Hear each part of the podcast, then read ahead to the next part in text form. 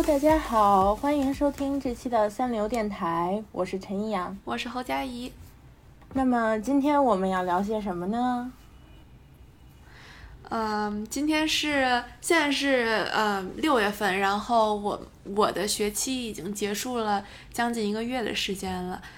然后这期我们是想要利用我这个学期期末写的四篇论文，来跟大家聊一聊，就是说。呃，这四篇论文的内容，但是也包括写论文，包括产生论文的这个过程。然后这篇这个这期的灵感主要来自于，就是我觉得 我写了四篇论文，写了将近一百页的东西，觉得不能浪费，不能只给教授看，要就是拿出来跟大家分享一下，所以让它发挥更高更多的作用。所以我们就开始录这期这个博客。嗯。是的，在这边有一个那个小小的 disclaimer，就是我上学期是没有上学的，就是我处于一个 gap 的状态，所以呃，其实看这四篇论文也是，嗯，我也是作为一个呃，怎么说呢，比较客观的旁观者的角度来看，而不是一个嗯和侯佳怡一起经历的期末，然后一起写了这么多东西的一个学生来看，所以我觉得作为一个旁观者来看，反倒。而且我们原来也没有互相分享论文的这个呃习惯，所以这次我感觉还是挺新鲜的。然后我看完四篇以后，也有很多嗯想代表我们广大听众和侯佳怡同学交流的事情，然后也期呃期待你的多多分享啊。我那我就充当一个嗯二把刀记者的角色吧，就这一期。不，但是就是前情提要，就是如如果你一直听我们的节目的话，你就会知道陈阳跟我两个专业都是一样的，所以就是这 这些课程多少就是他不是做一个完全的完全的对，就他多少知道一些这些呃背景和这些课程的大概的方向，所以呃可能会给大家一些就是不同的视角。嗯，那其实第一个问题就呃。接着你刚刚刚开始说的吧，就是之前因为我们一直没有互相分享论文的习惯，但是其实我们之前也是写了很多很多的 paper。那是什么让你选择呃今年把这个 final paper 来分享给我，并且把它的内容来做一期节目呢？嗯，我觉得这个就是因为。首先，我在选择这四篇论文，因为这个学期是我在范德堡就是实际上上课的最后一个学期，所以，呃，这应该是我大学生涯的最后四篇就是学术论文。所以我当时在选择这四篇论文的题目的时候，尽量的都选了一些就是我非常感兴趣的话题，然后，呃。就是，然后我写的时候，因为你这学期没有上课嘛，对。但是我觉得就是这四篇话题多多少少也是，就是你可能也会感觉有兴趣去了解的，所以就是当时我写的时候，包括我做研究的时候，我也一直就是在跟你 update 这个过程。虽然就是一半儿一半儿的原因是因为想跟你分享，一半儿原因就是因为他想抱怨了，需要找一个人抱怨一下。我深有体会这方面。啊，所以是这样的。那呃，因为我跟你专业是一样的嘛，然后我也上过很多个学期的课了，所以我大概知道这嗯，你这学期上的课的内容是什么。但是为了让我们的，因为我们的听众朋友们可能不会就是有机会看到你四篇论文的完整内容，所以能不能介绍一下，嗯，你这四篇论文都是为了什么课写的？然后这四个课的 final paper 的要求都是什么？然后什么引导了你？做出这样的嗯选题的选择呢？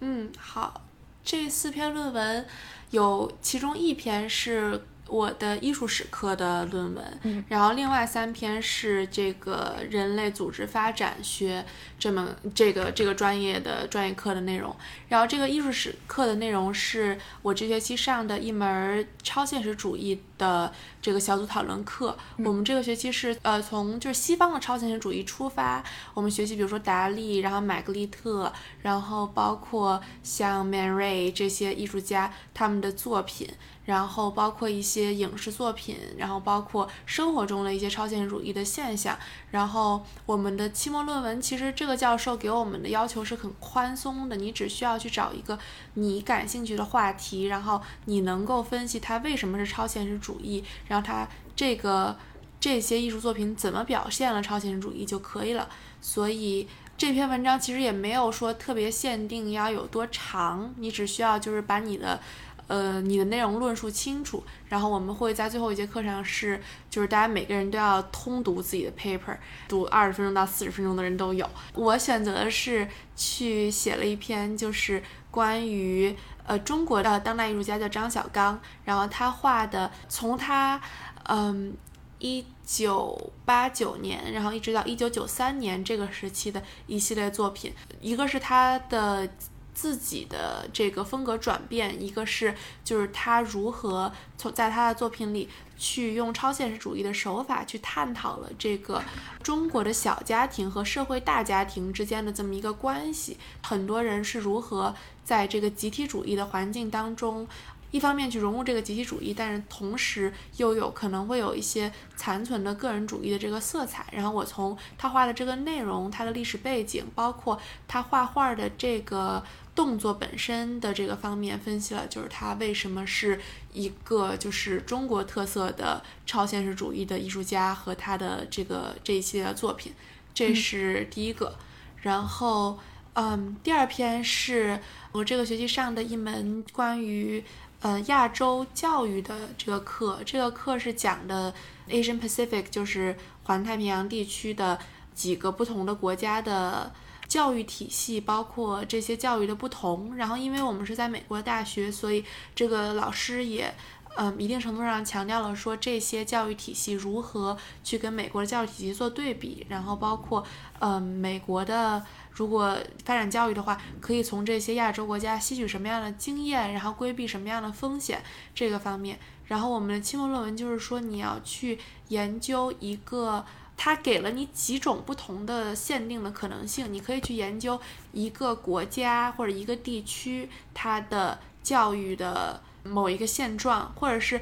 你根据你想要研究的某一个教育内容，比如说你想研究课外辅导，那你可以研究几个不同国家的课外辅导的情况，做这种横向的对比，或者是说你研究某一个时代，或者是某一个 scale，比如说你研究这个。学校环境下的教育体系，或者是你的学区环境下的教育体系，在不同国家的这个背景之下，它是一个什么样的情况？他希望你有一个强限定，但是他给你几种不同的选择，你可以选择其中一个来作为你的文章的主框架，然后去做研究。然后我研究的是就是台湾地区的历史教育在。解严就一九八七年解严之后，对于台湾地区的身份认同的塑造有什么样的变化和什么样的波动？我是去看了一些二手资料，也包括一些台湾地区他们自己教育部发行的一些一手资料和他们的历史教材，就发现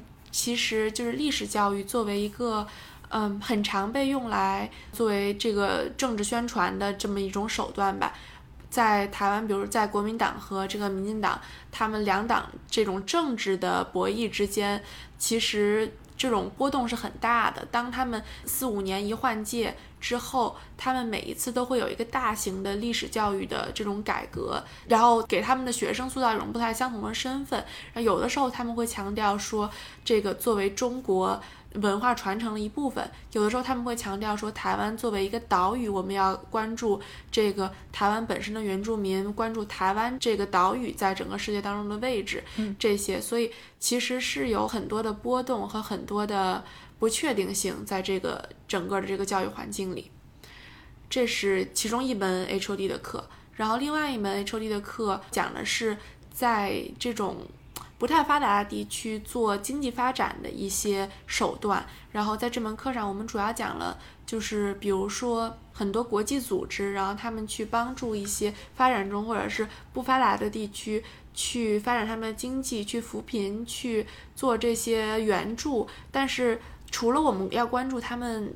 帮助到这些地区省份之外，我们这个教授也非常强调，就是说所有的这些 foreign aid，就是这些国际援助，未必都是对这个地方好的，就是有一些国际援助也是，就是它是为了满足这些发达国家，尤其是美国这些组织他们的这种。想要行善那种心，比较典型的一个例子就是说，海地之前如果大家是在国内上学的话，可能在海地大地震的时候也有，就是需要组织捐款啊这些。其实海地现在就是一个很多国际组织。这种聚集的一个地方，然后这些国际组织不断的在往他那儿投递这种援助的情况下，导致这个海地本身的经济就没有办法发展。就是说，很多人在等待这个投喂，但是这些资源如何分配，分配了之后怎么带动下一步的发展，这些都是一些没办法解决的问题。嗯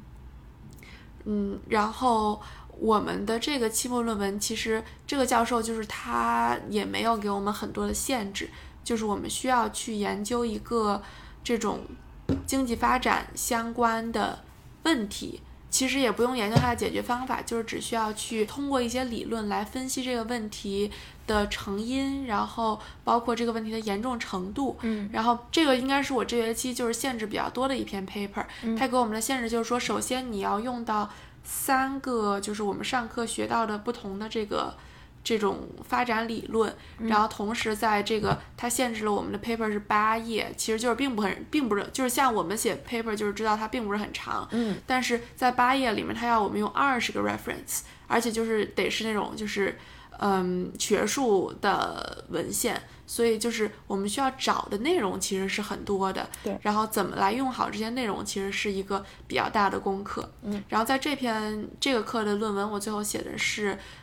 东南亚地区的人口买卖问题，嗯，然后用到的一个理论叫 capability theories，讲的就是说每个人与生俱来的他都会去追求一些他所谓的 capability，我觉得可以理解成就是说自由或者是一些就是你能够自由自行去支配你。自己所拥有资源的能力，然后这些 capability 的定义包括，比如说你的人身自由、你的人身安全、你的生理健康、心理健康，然后包括你能够跟其他人建立联系的这些这些基本的东西。然后这个理论的基础就是说，当你的人没办法获得这些东西的时候，你可能会去被迫的做出一些改变来帮你获得这些东西。那么也就是说。东南亚的人口买卖问题，比如说女人和小孩被卖到其他的国家，或者是他自自愿或非自愿的进入这种性交易市场。当然，一方面是资本社会这种运作的结果，但另外一方面，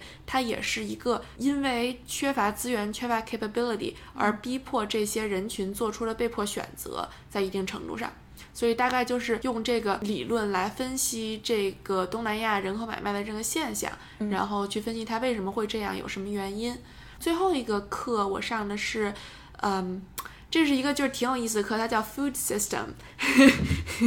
就是我觉得那篇很有意思。对，这篇这个课它讲的就是说这个食品系统。里面的各个环节，包括从生产到供应链，然后再到消费，再到就是运输消费，然后包括当你贫富差距很不平均的时候，你怎么来分配你的这个食物资源？比如说我们有很多资源的地方，我们会有很多食物的浪费，但是同时在离我们很近的地方，比如说在 Nashville 这个现象就很明显，就是在范离范德堡非常近的地方，就会有一些。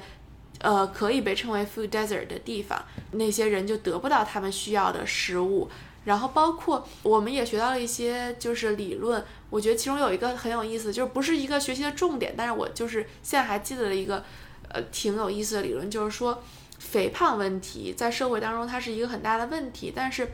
很多人会把肥胖问题归结成一种胖子对于自己的健康并不关心。的这样一种就是简单的结论，然后这种结论很大程度上就是可以被称为叫 healthism，就是就不知道怎么翻译，可能健康主义吧。就是说会有人认为说你是因为对你的自己的健康漠不关心而放任你自己肥胖，但是这个课我们读了很多文献，从不同的程度上在讲说肥胖未必是一个你自主可以选择的问题，很大程度上跟你的经济条件、跟你的工作环境，然后包括跟你的居住环境，甚至跟你的环境当中的客观因素都有关系。我觉得这个客观因素也很有意思，就是说为什么我在中国是一个正常的体重，但是我到美国每次就是会体重飙升。一方面跟你的饮食环境的改变肯定有关，另外一方面，它其实提到了一个很有意思，就是它叫 environmental toxins。你每一个不同的地区，你的就是环境当中的这个化学成分是不一样的。但有的环境中的化学成分，它就是会让你比在其他的地方要更容易发胖。所以，哪怕你维持完全一样的生活状态，然后吃完全一样的东西，但是你也有有可能会在一些地方比另一些地方更容易发胖。所以就是说，我觉得学完这门课之后。更能接受，就是说你，你当然就是说你可以选择健康的生活方式，但是你无法完全的去决定你身材上的胖瘦。然后这个课的期末，对吧？我觉得这个就是对我对我们来说非常 inspiring。嗯，对，非常的 怎么说呢？感到了一丝安慰，同时也对对 对，我觉得就是我们已经就是这个题外话，就是我们已经。努力的在健康生活，但是所以说，只要我们做出了这个努力，然后我们觉得自己的生活状态是好的就可以了。其实很多的因素是我们未必能够掌握的。嗯，有意思，对吧？嗯嗯。然后我们的期末期末其实这个论文，它一个呈现形式是最后的这篇论文，另外一个呈现形式是个人或者小组要去做一个 presentation，然后这个 presentation，嗯，有有几种不同的形式选择。一种是写一个就是比较传统的这种研究论文，然后一个是对一个专题做一个研究，或者是你做一个就比较有创意的一个写作项目吧。嗯，然后我我最后做的就是大概就是第二种，然后第三种就是你不用写东西，你就完全做一个创作，比如说你拍一个纪录片儿，或者你干一个什么别的，就跟 food system 有关就可以。嗯，然后我最后和我的一个同学一起做的是关于就是在中国市场的。呃，植物肉的这种一个研究和，就是以中国市场现在不知道大家有没有听说过一个比较，呃，在中国市场上也比较 popular 的品牌叫星期零，然后根据他们现在的这个市场的情况，然后帮他们做的一个 marketing plan，大概就是这样。好有意思啊！我觉得就刚刚听你说。叙述每个课大概都学的什么，包括就是简述了你 paper 写的什么，我就能听出来。嗯，这四个 paper 是也不能说完全不一样吧，其实风格还是挺不一样的。比如说艺术史那节课就偏向一些学术的分析，但是你刚刚最后说的 food system 那一节就更偏向于实践性，然后真正去实地研究，并且提出一些所谓可行的解决方案。因为我作为一个学生嘛，我是会有自己的偏向的，写不一样的 paper，我是会可能我写写这个会更得心应手，或者我可能更喜欢写这类的 paper。你作为一个学生来讲，上学期这四篇 paper 你写起来感觉是什么？然后你自己嗯最喜欢自己的哪篇呢？嗯，我就问的非常好这个问题。就是我写这篇写这四篇 paper 的时候，感觉是完全不一样的。嗯嗯，我觉得我最喜欢写起来最得心应手的，肯定还是艺术史的那一篇，因为首先这门课本身就是我这学期最喜欢的一门课，因为这个教授本身就是我最喜欢的一个教授，然后我就是觉得跟他上课就很快乐，然后我就很愿意给他写 paper，这是第一点。然后第二点就是，我觉得很奇怪这件事儿，就是其实，呃，艺术史和 H O D 都是我的专业，但是我觉得我的思维方式更贴近就是艺术史所教的这个思维方式，就是我写艺术史 paper 写写的很顺，就是从定下来这个 topic，然后去选。则我需要的材料，然后到分析这幅画，从你做 visual analysis，然后一直到你开始分析这幅画跟它的历史背景之间的联系，然后去分析就是这幅画怎么表现了这个那超现实主义的手法，然后再到最后就会有一个很自然的拔高。我觉得就是这个过程整个是写的很顺的写下来。我记得这篇文章其实我没有写很久，我可能第一稿写了一天，然后。改第二稿写了一天，就两天，当然不是就是连续两天，就大概隔两周，就是两天就把这篇文章完全写完了，然后根据教授的反馈，就应该也感觉还不错，所以就是写的很顺，而且就是写的感觉还挺好的。但是 H O D 的那三篇，我其实都已经选了自己比较感兴趣的话，就是你刚刚也能听出来，就是这三篇其实都是我比较感兴趣的话题。但是尽管如此，就是我觉得。他 这种这种社社科类研究的方法还是比跟咱跟艺术史跟 humanities 不太一样，就是你需要很多的这种这种理论支持，然后你需要很多的这个更客观和更实证的这种东西的时候，我觉得我就稍微有一点儿，就是我觉得我用了太多别人的，他需要我用很多别人的话。然后呢，在我用别人的话的时候，我就不知道我应不应该加自己的想法。最后当然也是写完了，但是我写完之后，这三篇说实话就是写完了都不是特别有底，尤其是因为那个 marketing plan 的那个相对更有创意，就 food system 那节课的那个相对更有创意一点，所以还有一点自由发挥的空间。像那个教育的那篇和呃贩卖人口那一篇，基本上就是我写完了之后。我自己没法评估我写的怎么样。就艺术史那篇，就是我第一稿写完之后，我觉得稍微有点没底，然后最后教授给我反馈，就是我也能够理解。然后第二稿写完，我觉得很好，教授也觉得很好。但是就是这两篇，就是我写完之后，我也不知道我自己写的怎么样，而且同时写的时候我非常纠结。我记得人口买卖的那一篇，就是我写到。第我第一个 topic 其实不是人口买卖，我第一个 topic 我忘了是什么，现在我已经忘了。但是我写到第四页的时候，我就把它完全推翻重写了，就是我不知道要怎么办，就是非常绝望。哇塞，那听起来还是有一番波折的，对吧？写这写这三篇的时候，其实我个人有一个感觉啊，因为跟你两个专业都一样嘛。我不知道你是不是也有这样类似的感觉或者类似的想法，就是我觉得在写艺术史 paper 的时候，会嗯更加没有心理上面其他的负担，就是你会比较专注的去，包括研究一个艺术家呀，研究一幅画，研究一个流派呀，你是会真正的就是去心无旁骛的去研究它。但是 H O D 它毕竟呃，因为它全称叫人类与组织发展嘛，就是它是偏社科类的。所以我感觉研究的同时，你可能会有一种产生一种责任感，或者产生一种，嗯，想要，呃，用自己这个研究的成果来去对社会做出改变的感觉。嗯，对，而且我觉得就是怎么说？我觉得这个可能也未必对，但是我就总觉得你研究 H O T 的东西的时候，你是在做。当然，咱们咱们现在现阶段的艺术研究也不是，也未必是一手研究，因为你也是看很多二手文献。但是你在做 H O D 研究的时候，你很多时候是二手或者三手的研究，然后你就能看到不同的学者对于这个同样的问题有完全不同的见解的时候，嗯，我觉得你会就是更迷茫一点儿，某种程度上。嗯，是的，就感觉。可以选择借鉴或者可以选择研究的东西太多了，然后你自己来形成自己一套结果的时候，就会有各种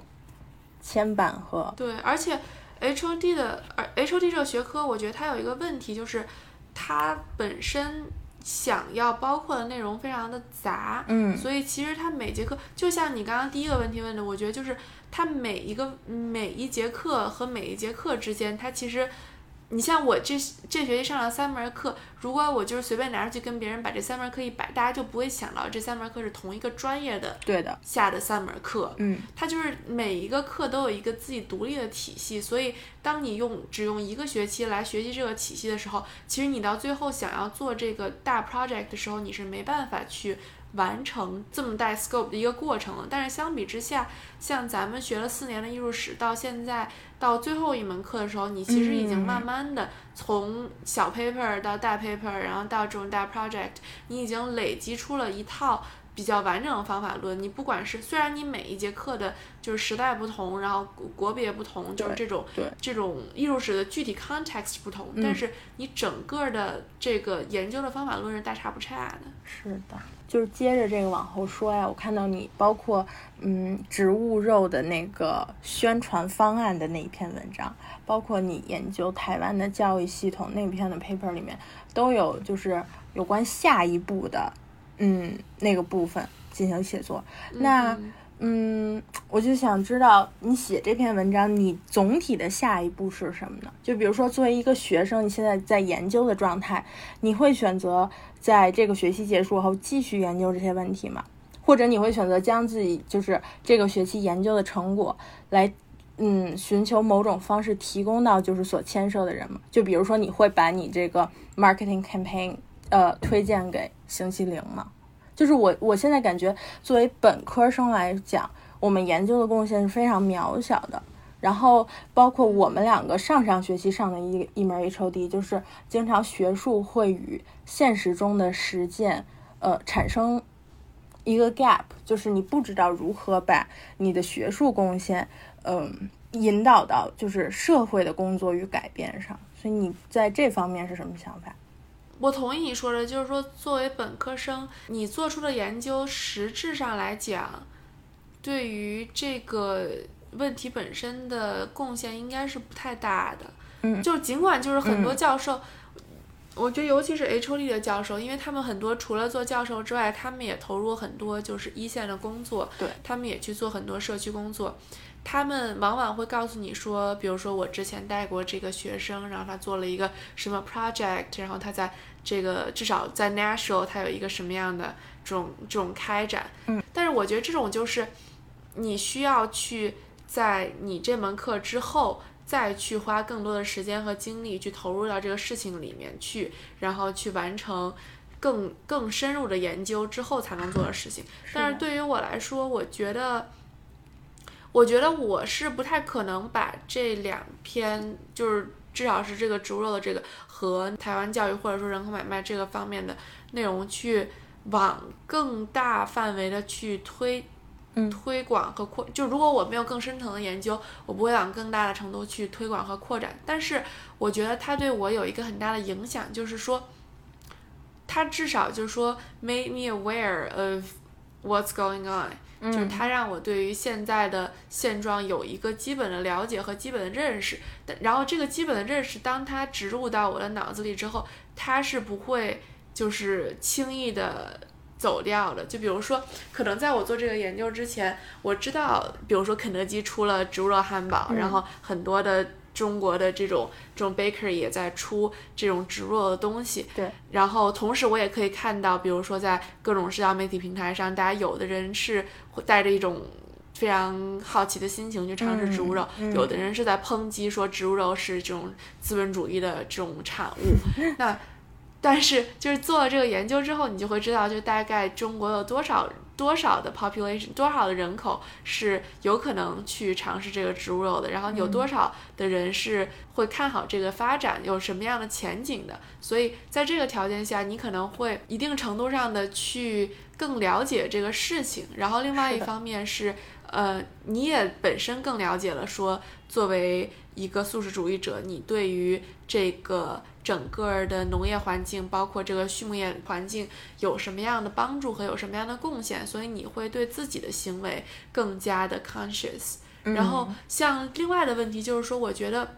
其实，我觉得对我来说，我选择这些研究的话题，更多的是就是给自己一个机会，让自己去了解一些，就是当然我一直想了解，但是可能没有机会了解的这么深入的问题。那现在我就可以可以知道，就是说这个人口买卖是一个什么样的问题，然后它会存在一些什么样潜在的原因，然后未必是说我真的有可能能够帮助他做什么样的解决，甚至说我觉得我未必会投身到这种 activism 的这种活动当中，但是就是说你至少了解这个事情是一个什么样的事情，所以你就不至于再用简单的好或者不好、对或者不对来去做对这件事情的判断。我觉得这个意义可能是更现实的意义。嗯我也同意。然后，因为我了解到你之后也有读研究生的计划嘛，对吧？然后我觉得就是刚刚你所说的，可能本科嗯阶段的这些所谓的学术研究，更多的是给自己一个关于这个话题的认知，包括呃对于研究方面思维方式的锻炼。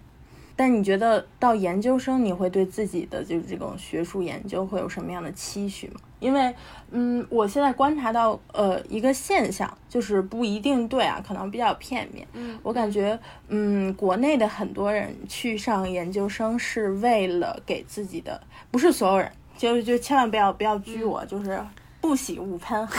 就是那个 那个有一部分人不得不说，而且我其实呃某方面也带着这样一丝丝的想法，它也是我考虑去读研究生的一部分原因。就是想给自己的学历镀一个金嘛，因为，嗯，在这个年代，感觉就是人才辈出，而且像我们两千年这一年的人口基数是很大的，所以找工作就是，嗯，所谓的非常的卷嘛。然后很多人就会去读，选择去读一个研究生，来更方便找工作。但是我不知道你在这方面的想法是什么，就是你更期望。是接接下来在学术这方面进行发展呢，还是呃怎么样？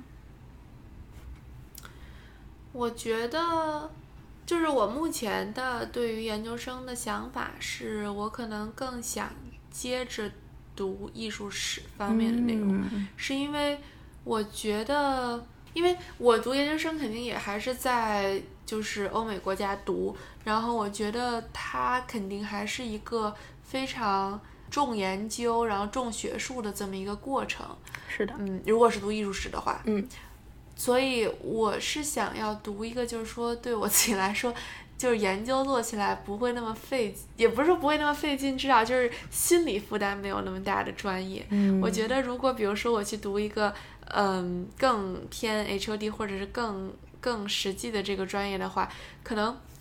就是你当然是可以学到很多更实用的技能或者更实用的知识，但是同时就是我觉得，比如说到了研究的这一步的时候，我未必会有像读艺术史那么得心应手。那我觉得，既然我我的现在的直觉告诉我说我读艺术史，一个是他的这个思维方式目前跟我比较合拍，另外一个是说我可以从做艺术史研究当中获得。就是快乐的话，那我不如就先去，先去读这个方面的内容。然后我之前，呃，就是因为今年不是就是从校园离开嘛，所以就也跟很多教授在聊这个话题，包括下一步要去哪，然后包括要怎么选择你的研究生，包括选择什么专业。因为其实从艺术史再往上读的话，读艺术史是一个方向，你也可以去读很多其他的内容，比如说。策展啊，或者艺术管理呀，或者是去读就是更偏商业化的这些内容。当然了，就是所有的当教授的这些人，他们大多数是从这个学术的这条路发展起来的，所以他们也带有一定的偏见，这个是就是不可避免的。但是大多数的教授都在告诉我说，如果你是就是你觉得你自己对艺术史还有兴趣的话，嗯，那你可以就是先。从艺术史的这个学术的这个角度往下走，然后因为其他的东西，不管你是去做就是艺术商业，包括策展，包括这些其他内容，其实你如果有一个艺术史的这个 base 的话，你后面的那些内容都是也不能叫锦上添花吧，反正就是你再往那个方向转，或者是你偶尔去做一些那个方面的事情，是是一个调剂，也是一个可行的。但是如果你是完全是做，嗯，比如说你现在完全就是转向转到实用性，比如说管转到艺术管理，嗯，那你未来想要再回到做艺术史学术这个道路，其实是比较难的。难的，所以我感觉对，所以我感觉如果是读研究生的话，我更倾向于去继续读学术。然后呢，其实我感觉挺有意思的现象就是。这个我感觉不光是在国内，全世界范围之内，包括美国，包括呃在英国的朋友也会就是这么说，就是说你读完艺术史本科再接着读艺术史的研究生，其实不是一个很常见的事情，因为在就是上个月我们的艺术史专业的这个，就是最后的这个叫什么小型的毕业典礼上，然后每个艺术史的毕业生都其实都简单的讲了自己接下来要去做什么。嗯，然后除了一些就是完全没有不再做跟艺术相关，就比如说他们去做 consulting 啊，或者去去 law school 这种之外，呃，所有剩下的在做跟艺术史相关内容的这些人，嗯，其实我们那天大概点了点，好像只有十来个人，里面只有两三个人是在做纯艺术史的内容，其他人就是或者是去做了艺术管理、艺术商业，或者是做了策展，或者是就是这些相关的内容。所以其实我感觉就是这种更偏向实用主义的下一步的发展，其实是嗯，可能是一个大趋势，我觉得。但是我觉得你刚刚说的，我也受到了一些启发，而且我很看好你接下来就是在艺术史这方面 继续学术的研究。我觉得你很有那个气质，也很有那个魄力，也很有那个能力。所以说，嗯，再回到刚刚那四篇 paper 本身吧，啊、就是我觉得很有意思。就我读这四篇 paper 很有意思的一个发现就是，呃，其实你研你研究的这四个方案都是跟亚洲有关的，就包括呃嗯艺术史你研究的张小刚，然后 human 嗯 trafficking 你研究东南亚那边的，嗯然后嗯呃像植物肉在中国地区的推广，然后还有台湾方面的教育。那嗯，你会觉得在这个就是学术环境比较偏向于关注西方世界的，嗯，在美国的一个学校做对于亚洲的研究会遇到一些困难吗？然后遇到了什么样的困难呢？嗯，好问题。呃，我觉得，对，我觉得就是很重要的一点，就是你刚才在问这个问题的时候也提到，就是说咱们其实接受的教育，在美国大学很大程度上是呃这种。就是 Eurocentric 或者嗯 America-centric 的这种教育，就是以西方、以欧洲、以美国为中心的这种，不管是历史观也好，还是社会观也好，就是这种类型的教育。那么作为中国人来说，我觉得咱们恰好又都是在中国长大，长到了就是上高中或者上大学的这个年纪，才到了这个环境里。其实我们本身带有的背景是比较多的，不像是比如说，如果一个小孩很小就移民到了美国，那他可能就是没有这么深厚的亚洲背景。但对于咱们来说，亚洲背景和亚洲文化其实是咱们身体里很重要的一部分。所以我在去做研究的时候，很多时候就会。嗯，想到很多关于亚洲的内容，然后想要去做这方面的研究。嗯那我觉得其实很多时候，如果就我觉得跟教授很有关系。比如说，在我这个学期上课的这四门课当中，嗯，food system 的那节课的教授他就对亚洲理解不是很多，哦，对，然后对，因为陈阳之前也上过这个教授的课。所以就是他真的对 这个教授的这个这个这个教授对对亚洲的理解真的不是很多。嗯然后他其实能给我们提供的帮助就很少，就是我们我们每次去找他聊天儿，当然就是这些教授，我觉得大部分的教授不太会，就是说说你不要做这个方面的研究，除非他觉得他真的对你的这个话题。不能提供任何的帮助，然后从这个话题本身，他就会把你这个话题否定掉。但是大多数的教授他不会否定你的话题，然后像这个教授，我觉得比较典型的就是这样子，他你每次去找他聊这个 paper 的时候，他都表现得非常有兴趣，但他的兴趣是一种非常好奇的兴趣，啊就你跟他说什么，他都觉得倍儿新鲜，然后那个，然后你跟他说什么，他就哦，然后就说哦，interesting，但是其实你从他那儿能够获得的东西就比较有限，嗯，但是我觉得很幸运的是，就是这个学期的其他的三个教授，其实给我的帮助都挺大的。一个是呃讲亚洲教育的那个教授，他本身是一个中国人，然后他在很很久之前就移民到了美国，嗯但是他本身是一个对中国文化，包括他其实大学学的是中文，所以他其实对整个的这个。中国的文化的这个体系是了解很深厚的，然后我的另外一个 HOD 的就是讲嗯 economic development 的那个教授，他之前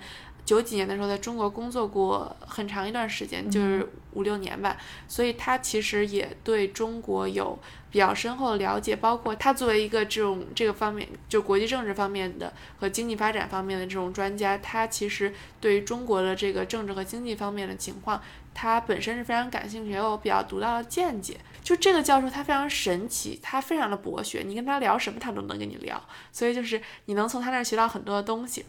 然后我的艺术史教授，他也对于亚洲的这种呃当代艺术和就是亚洲文化普遍的有比较深的兴趣和比较强的了解，所以他其实也能够帮助我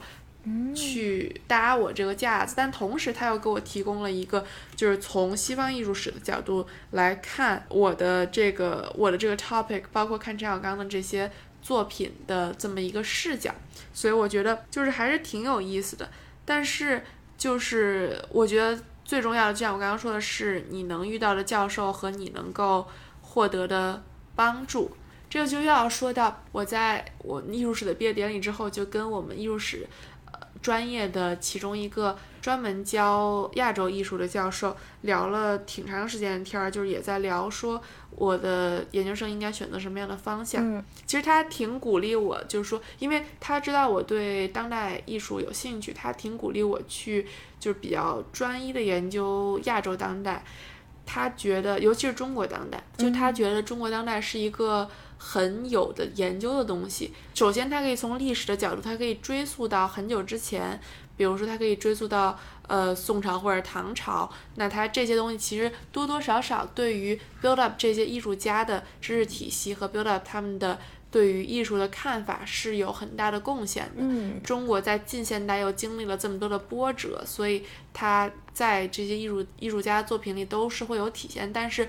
他认为，就是说这些非常深厚的文化底蕴，目前是很少有人了解的，尤其是在这个。呃，Eurocentric 和 Americacentric 的这种学术背景下，嗯，就是很少有学者能够去系统的和彻底的去剖析这些问题，然后去系统的给这个学术界展示这个中国文化和就中国传统文化是如何在中国当代文化当中做的体现，然后中国当代的这些艺术，它不光是反映西方艺术的当代艺术，它也是一个有。独特的视角和很深厚文化底蕴的当代艺术的组成部分，所以它就是还挺鼓励我去继续往这个方向走。但是，嗯，怎么说呢？就是我觉得西方的这种教育背景下，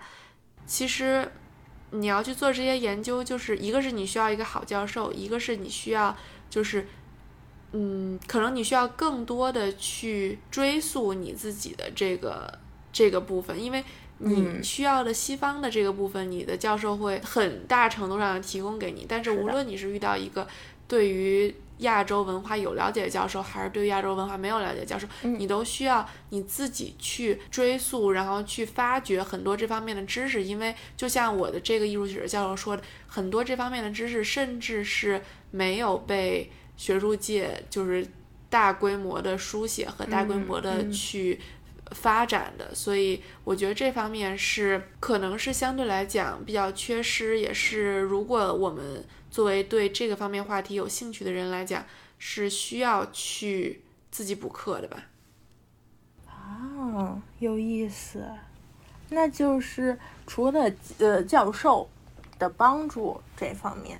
你觉得在你自己就是做研究的同时，也需要自己去提取一些信息嘛？然后去网上搜索，包括去数据库里搜索一些信息。那你觉得在呃，就是关于有关国家，就是我们国家问题的这方面的研究，国内和国外对比所获得的信息差距大吗？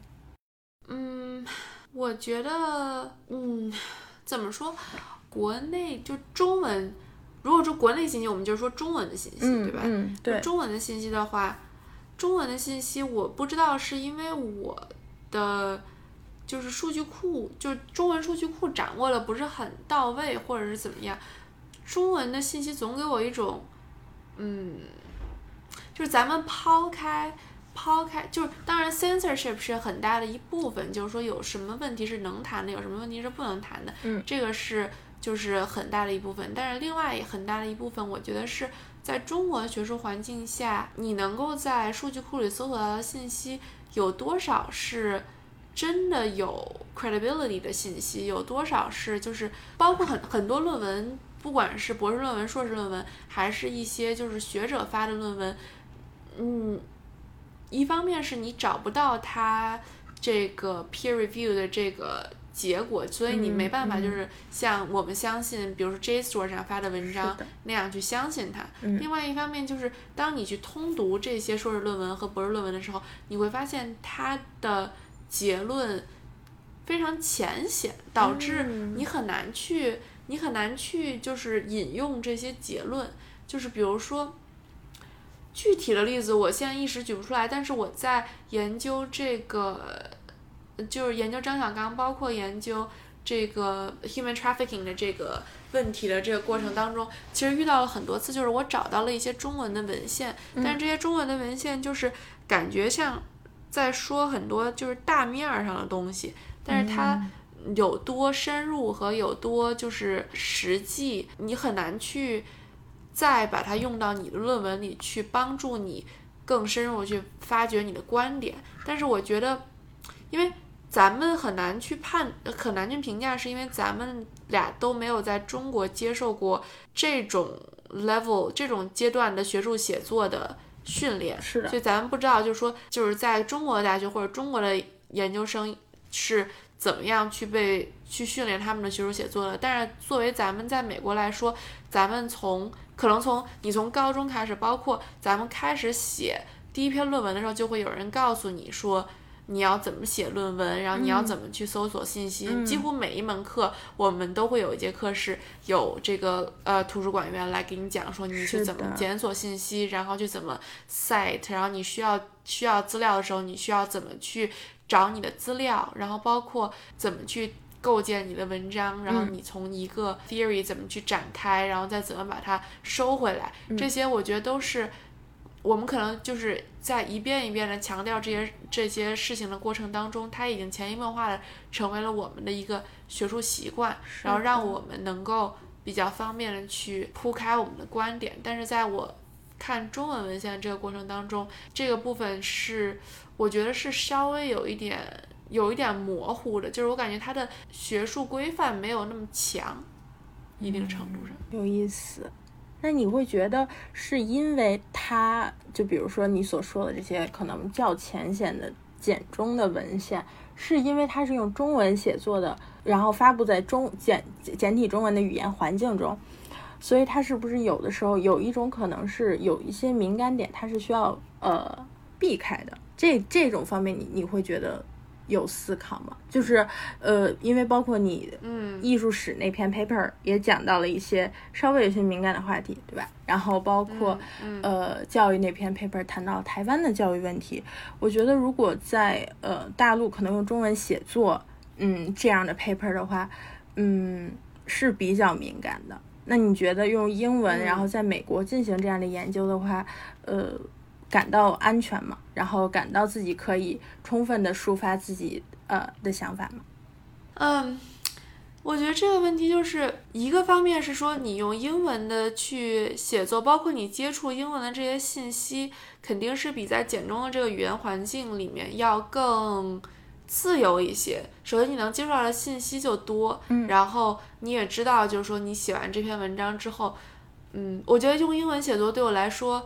不太会在意 self censorship 的问题，用中文写作多少会有一点，哪怕就是说我有意的提醒自己说，如果要有人要 censor 我是他要 censor 我，但是我不能 censor 我自己，但是这个也是需要一个非常 conscious 的思考过程的。但是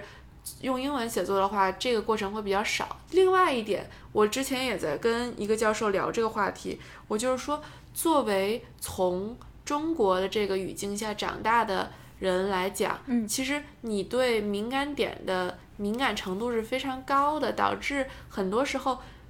你去回溯那些敏感的事件、敏感的历史，或者是说敏感的话题的时候，嗯，你不，你未必是说你要 censor 自己，但是你在你在接触这些话题的时候，你会有一些天然的恐惧，或者是说有一点天然的回避。嗯就是我在看，比如说文革或者是别的一些事件的时候，我会去看，但是我看的同时，我会有一点儿，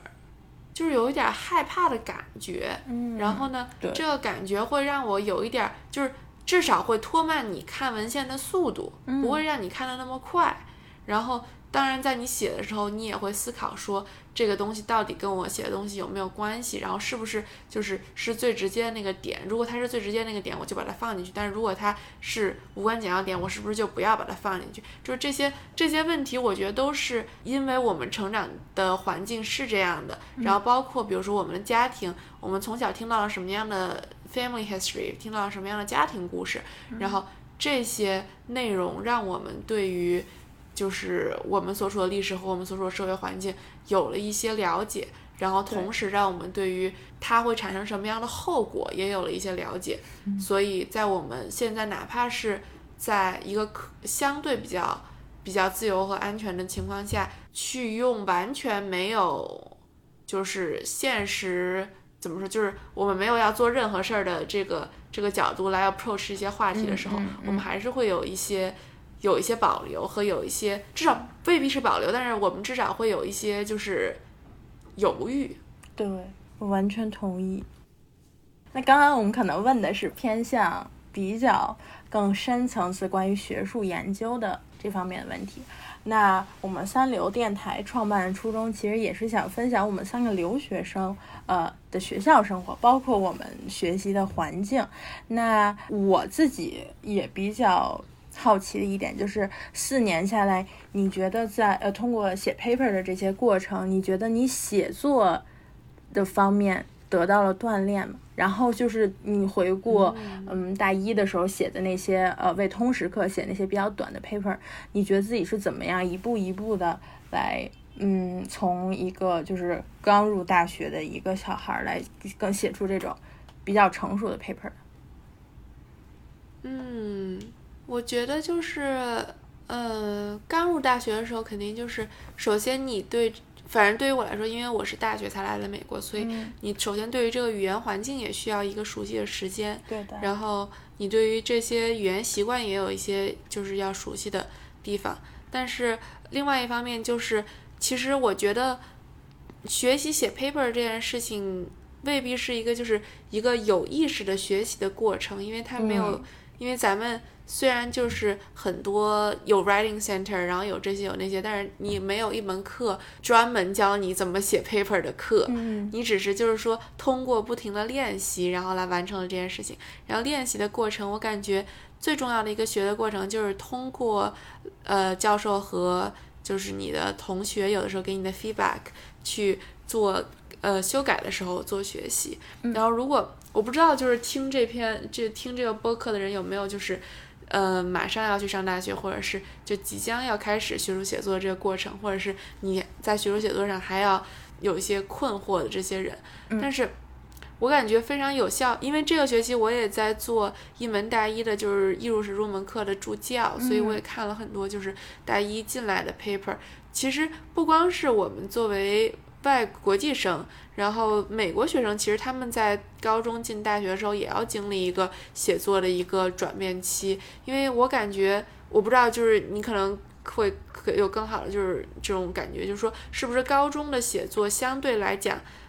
还是更笼统和嗯偏更相比大学来讲更简单一点。嗯，我觉得高中的时候可能更多的是锻炼你写作这个格式，然后包括你怎么去写一篇写一篇议论文出来。我其实那天正好恰好看了一下我高中写那些东西嘛，当时我们美国文学老师特别特别喜欢我，觉得我非常的有想法。但是我现在看那些东西其实挺可爱的，然后就是感觉是高中生写出来的东西。我觉得，嗯，其实写作现其实现在我写作能力也也不太好，然后其实我没有什么资格来发表这个观点，但就个人的进步来说，我觉得，嗯，写作进步可能是多方面的吧，就不仅是呃嗯，课上学所习得的东西，然后包括教授对你的帮助。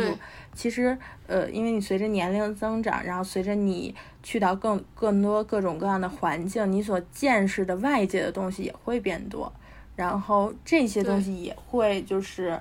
嗯，拓宽你所谓托福写作里什么拓宽你的眼界，然后呢，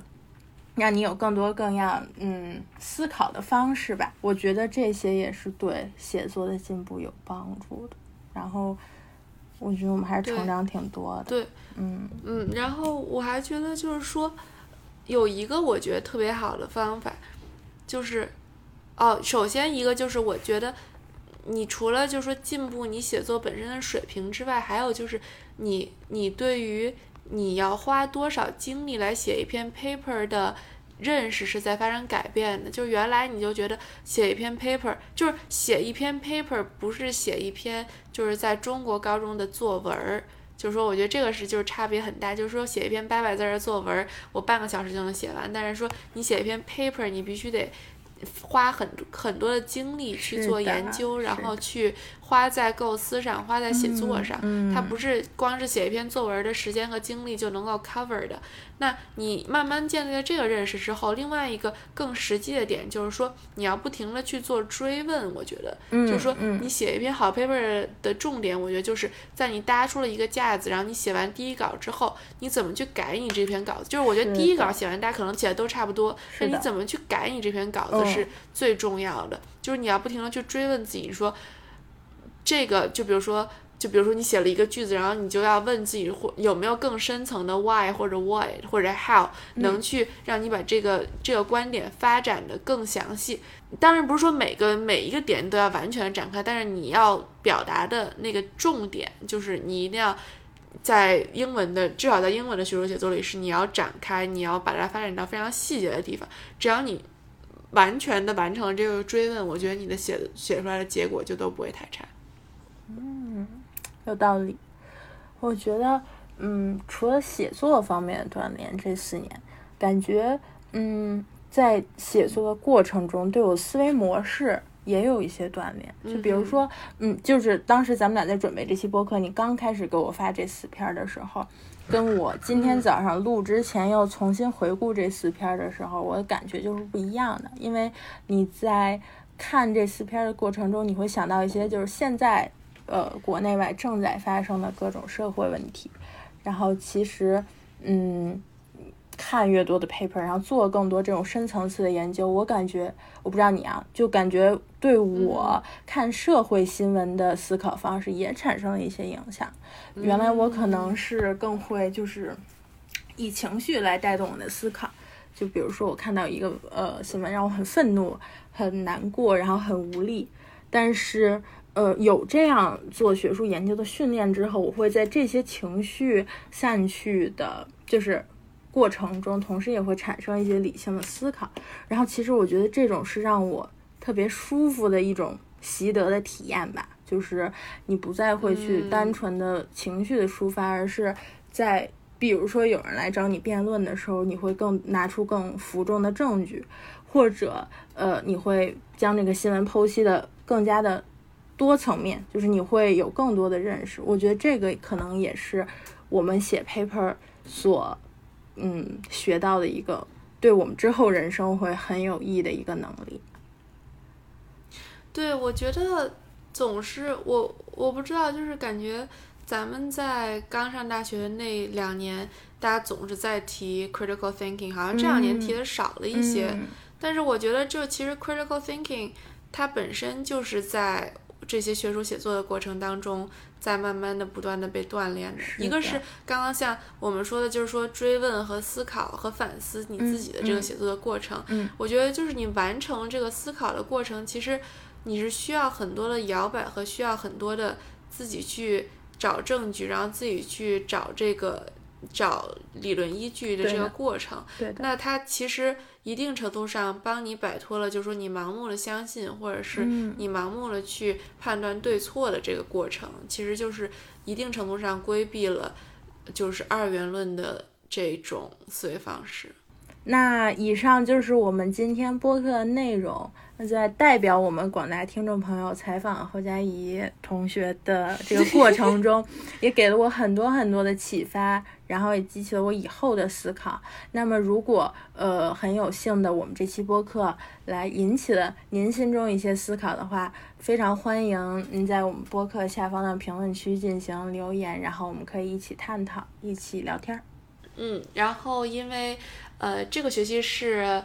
呃，郭畅的最后一个学期，然后是我跟陈阳的倒数第二个学期，然后我们两个下个学期也不会在学校上课，所以基本上是我们三个的大学本科的最后一个学期。呃，然后这期播客呢，其实我们也聊到了一些除了跟大学生活，在大学生活这个范围里，但是不是日常生活向的，就是更偏向于我们在大学的一些。呃，学术经验方面的内容，如果你觉得这个话题你很感兴趣，然后或者你有什么这方面的问题想要听我们更多的讨论的话，也欢迎你给我们留言。然后，呃，因为我郭畅和陈阳，我们三个的专业也各不相同，有更偏科技的，有更偏人文的，所以如果你对这些有任何的问题的话，然后你可以到播客评论区或者到我们的微博来找我们，我们微博的账号是三流电台，流是留学生的流，然后每两个字之间有一个连字符，然后欢迎你来给我们留言，跟我们聊天。好的，那这期节目就到这里啦，期待我们下次相见，拜拜。好的，拜拜，大家拜拜。